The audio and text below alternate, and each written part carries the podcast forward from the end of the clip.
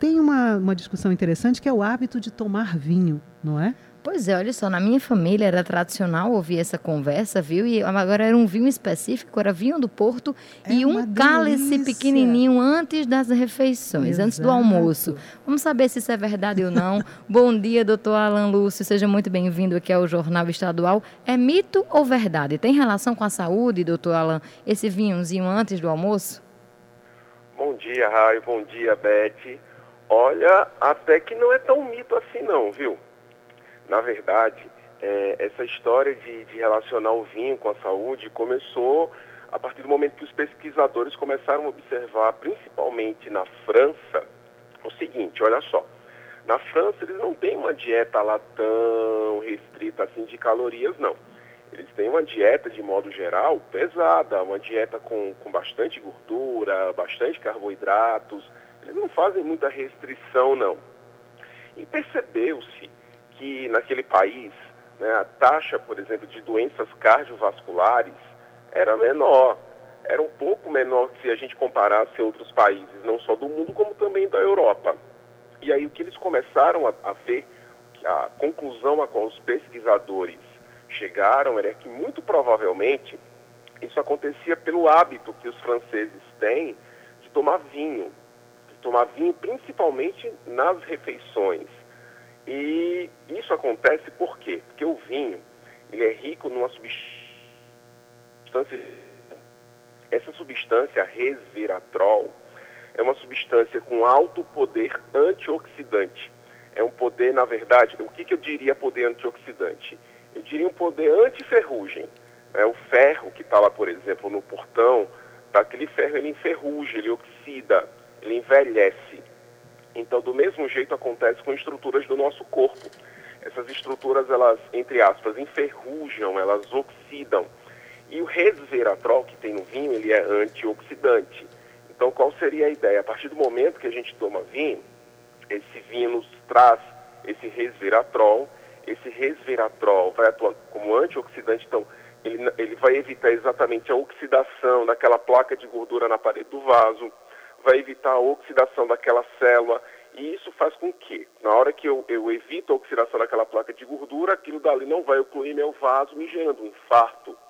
Na, na hora que eu evito a oxidação de uma célula minha, aquela célula não vai oxidar e automaticamente ela não vai entrar mais rapidamente em envelhecimento, tampouco virar uma célula cancerígena. Doutor Alan Lúcio, tem aí uma recomendação de quantidade desse vinhozinho? É ótima.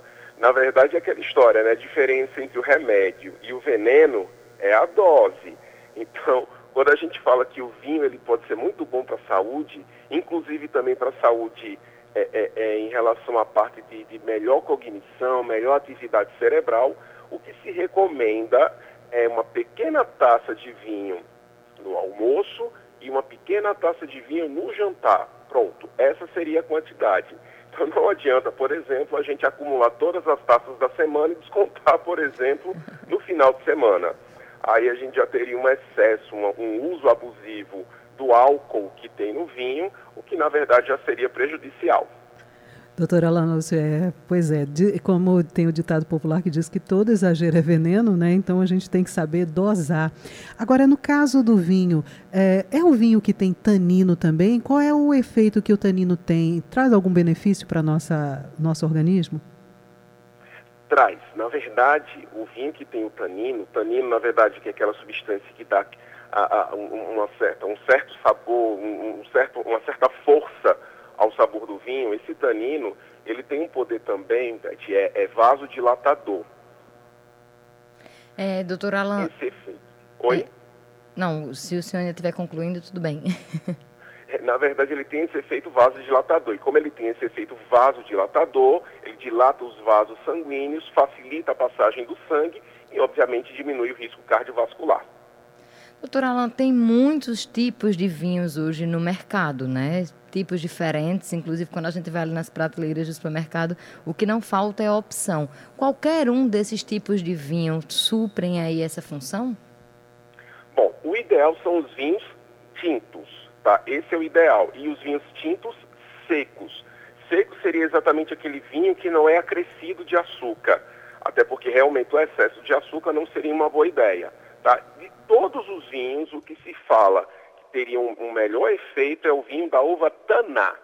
Embora outros vinhos tintos também seriam interessantes, mas o, especificamente da uva Taná, existem até mitos aí que ainda não foram é, é, devidamente evidenciados pela ciência, que seria, na verdade, o melhor remédio anti-infarto. E, doutor Alan Lúcio, já que o vinho vem da uva e aquelas pessoas que não podem consumir bebida alcoólica, elas podem se beneficiar consumindo, por exemplo, um suco de uva? É equivalente?